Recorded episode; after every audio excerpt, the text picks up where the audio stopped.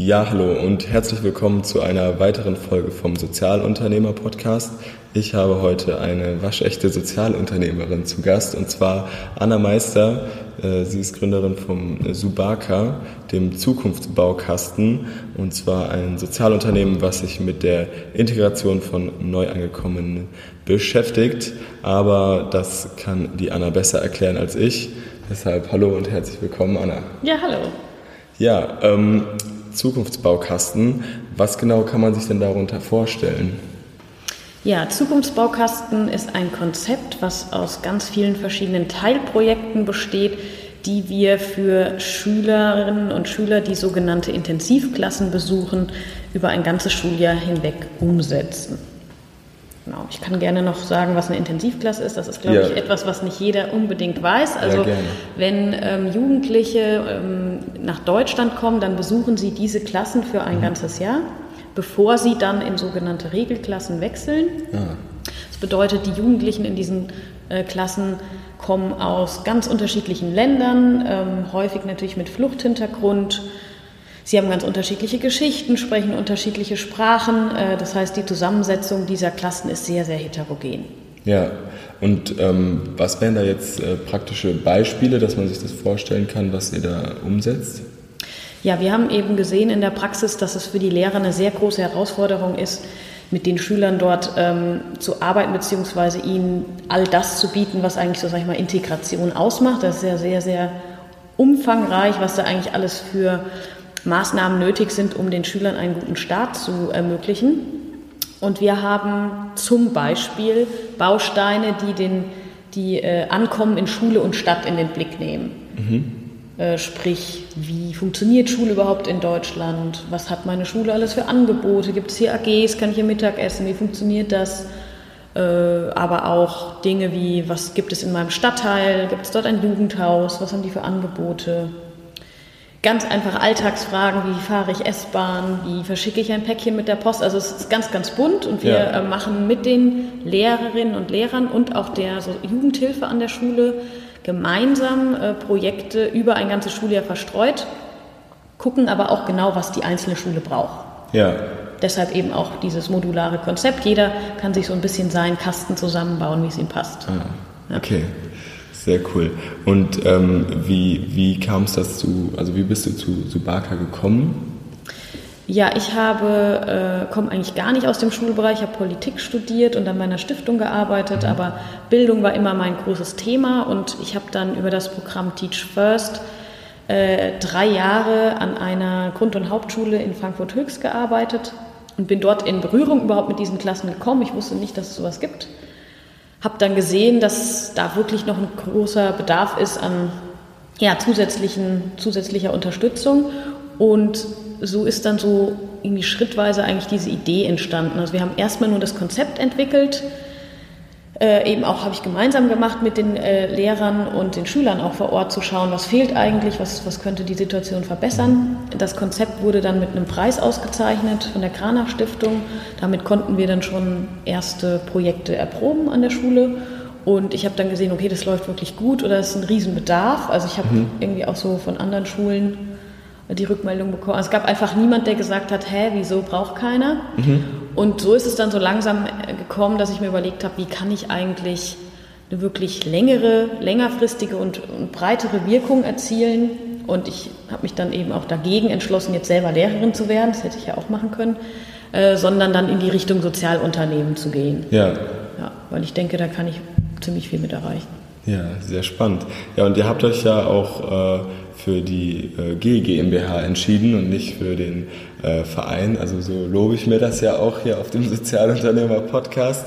Ähm, aber kannst du ein bisschen die Hintergründe erklären? Wieso habt ihr euch äh, für diese Rechtsform entschieden?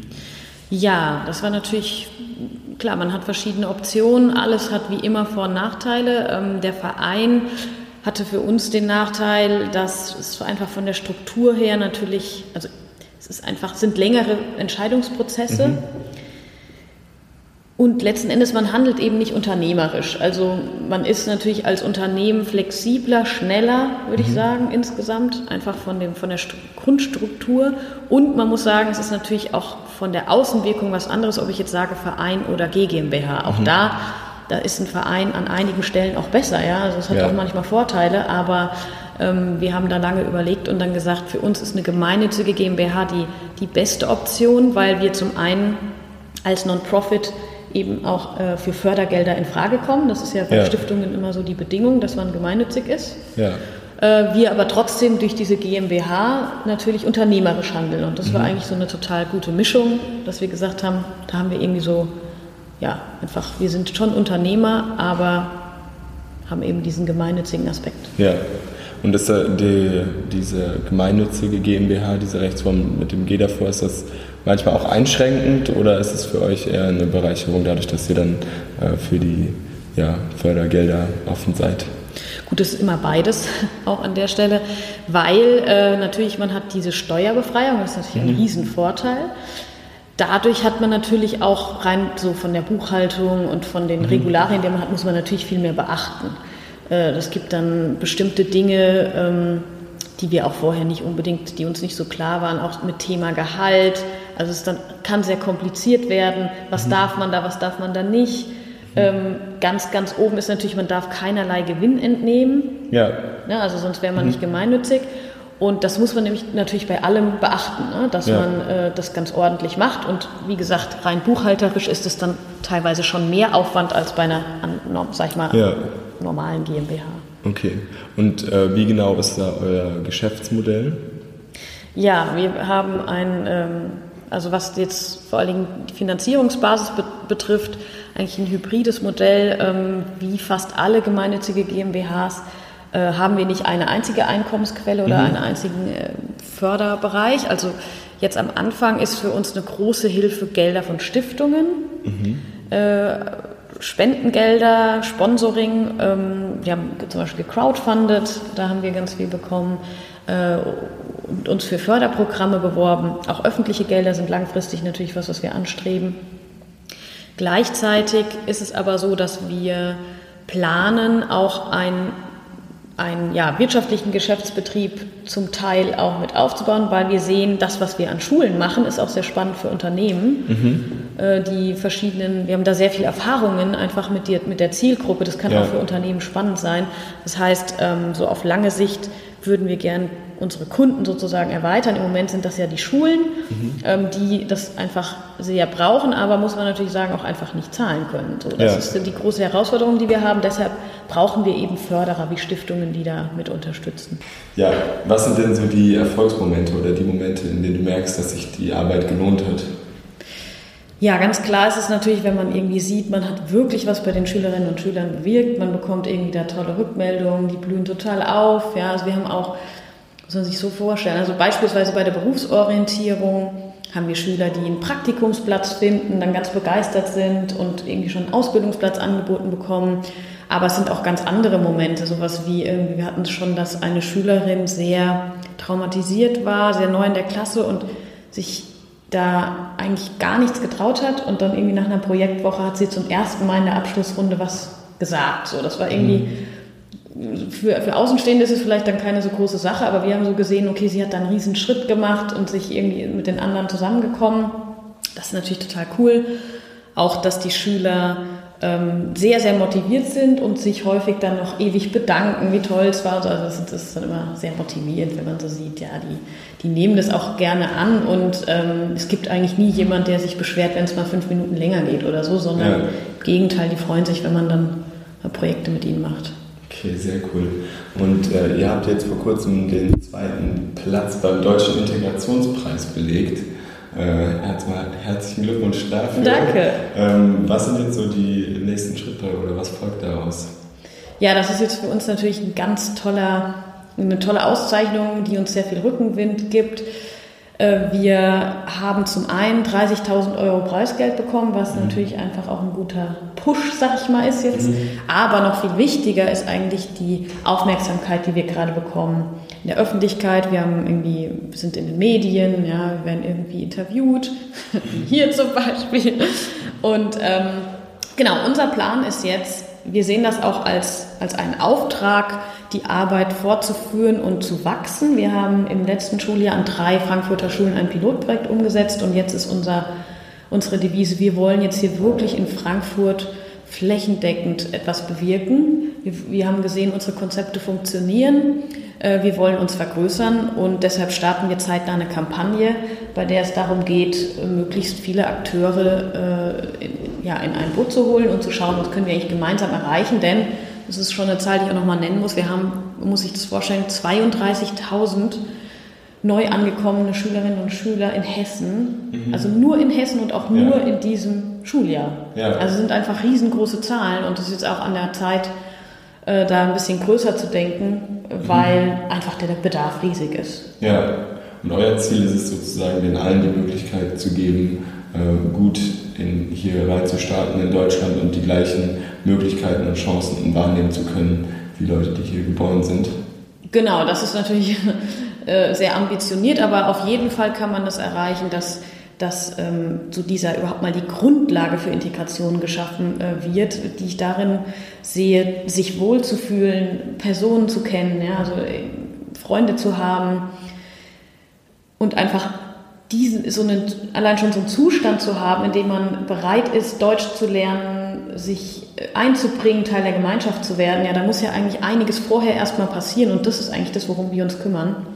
Und ja, wir haben irgendwie Konzepte, wir haben äh, eine hohe Motivation und jetzt sind wir so bereit durchzustarten. Sehr cool. Und wenn jetzt hier jemand äh, zuhört, der das total spannend findet, äh, wie, wie, kann man euch da unterstützen oder seid, sucht ihr nach etwas zurzeit?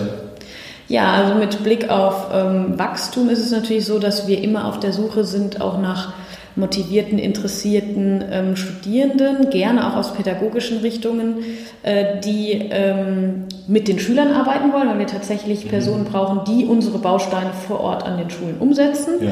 auch über ein ganzes Jahr hinweg, äh, die darauf, die daran Spaß haben. Also da sind wir immer interessiert. Und äh, wir möchten auch verstärkt jetzt äh, Unternehmen in den Blick nehmen. Wir möchten sie als Paten gewinnen für Schulen in ihrer eigenen Nachbarschaft.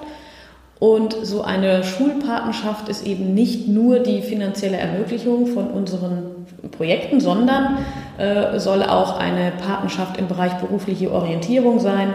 Die Unternehmen können sich da einbringen, äh, können äh, ja, durch unterschiedliche Arten, Corporate Volunteering, aber auch solche Dinge wie Betriebsbesichtigungen, mit, Mitwirkung bei unseren sprachsensiblen Einheiten im Unterricht, ja, und da wollen wir eigentlich so eine ganz enge Verzahnung zwischen Schule und Unternehmen herstellen, von der dann letzten Endes beide Seiten echt profitieren können. Ja, sehr spannend. Ja, wir hatten auch im Vorhinein so ein bisschen über den äh, gesellschaftlichen Blick auf äh, Sozialunternehmertum äh, geredet. Was sind denn so Sachen, die, die, die, du da cool findest in der Gesellschaft, aber auch die dich vielleicht stören? Ja, also Sozialunternehmertum ist noch nicht so wahnsinnig etabliert oder bekannt. Also dieses Konzept, dass man gesellschaftliche Probleme unternehmerisch lösen will, ist was, gibt es natürlich schon lange, aber ich sage mal so in der öffentlichen Wahrnehmung noch nicht so präsent. Ja. Die Social Impact Labs hier in, in Deutschland und darunter auch das eben in Frankfurt, die tun da ganz viel, um das auch bekannter zu machen und äh, alle, die äh, Ideen haben, zu unterstützen. Ich persönlich, und ich glaube, das ist vielleicht auch fast so ein Merkmal, kann man schon fast sagen, der aktuellen Generation oder auch der nach mir, ähm, ist so dieses, man möchte irgendwie eine Arbeit mit Sinn. Also viele haben ja schon diesen Punkt, wo sie sagen, ich meine, es geht sehr viel Lebenszeit darauf, wenn man irgendwie ins Büro geht. Ähm, ja. Wäre es doch schön, wenn man was tut, wo man wirklich einen Effekt sieht und sagt, ich habe da, hab da was Sinnvolles bewirkt. Ja. Das finde ich eben das Tolle am Sozialunternehmer, mhm. dass du du, du ähm, setzt an einem Problem an. Ja? Es geht ja. tatsächlich darum, was ähm, zu bewirken. Und was jetzt so die Situation in Deutschland betrifft, klar, es ist sehr schwer und umkämpft, Förderungen zu bekommen. Mhm. Es ist auch nicht so einfach ganz am Anfang. Äh, man bekommt jetzt nicht gerade sehr viel Unterstützung. Man muss sehr, kann man schon sagen, mutig und risikofreudig sein. Mhm. Ähm, wie wahrscheinlich fast alle Unternehmer. Aber als Sozialunternehmer nochmal speziell, weil da haben wir ja den Punkt, ähm, was wir eben auch hier im Vorfeld schon erwarten, so dieses, ja, wenn man dann was Soziales macht, wieso darf man dann gleichzeitig Unternehmer sein? Ähm, wieso darf man dann Gehalt bekommen? Ist das gerechtfertigt? Ja. Ich bin der Meinung, unbedingt, weil ähm, wenn man wirklich professionelle Arbeit leisten will, dann reicht dafür nicht nur Ehrenamt, sondern es, es braucht auch Hauptamtliche und da braucht es eben auch ähm, Gehalt und ja, tatsächlich unternehmerisches Handeln, um das irgendwie voranzubringen. Ja, und äh, ich denke auch, dass die Möglichkeit auch wirtschaftlich zu handeln, äh, vielen Initiativen auch die Möglichkeit gibt, äh, schneller zu wachsen und schneller äh, groß zu werden, weil wenn man äh, jetzt eine neue Idee hat oder so, wie man vielleicht die Gesellschaft unterstützen kann oder was Nachhaltiges auf den Markt zu bringen und man immer darauf angewiesen ist, irgendwie, dass die Leute aus gutem Willen einem irgendwie was spenden oder so, sondern halt sehr eingeschränkt, wenn man aber sagt, wir ähm, setzen ein Produkt auf den Markt oder eine Dienstleistung, so wie jede andere Firma auch, kann halt der Wachstum deutlich unabhängig und deutlich äh, skalierbarer vorangehen. Und man ist halt auch im Endeffekt tragfähiger. Deshalb finde ich dieses, ähm, finde ich das so spannend. Und ja, freut mich, dass äh, da hier einen Mitstreiter gefunden zu haben. Ja, nein, auf jeden Fall. Also ich muss an der Stelle nochmal sagen, dass es natürlich ist so eine ganz bewusste Entscheidung. Also es gibt natürlich auch ganz, ganz viele Vereine, die tolle Arbeit machen. Ja. Genau das, was du sagst, nicht jeder will unbedingt skalieren und das ja. als sozusagen als seinen Beruf haben. Das ist was, was man sich sehr genau überlegen muss. Ähm, ja, man kann natürlich, klar, man kann sich auch äh, engagieren in, in, der Vereinsarbeit. Man kann auch, es gibt ja auch Vereine, die ähm, letzten Endes kann man fast sagen, die Unternehmen funktionieren. Also es ist, ne, gibt es schon auch, es ist jetzt nicht nur diese GmbH-Form, aber genau, man muss eben sehr genau sich überlegen, was will ich eigentlich erreichen? Geht es mir um mhm. irgendwie eine, eine, größere Wirkung? Will ich wachsen können?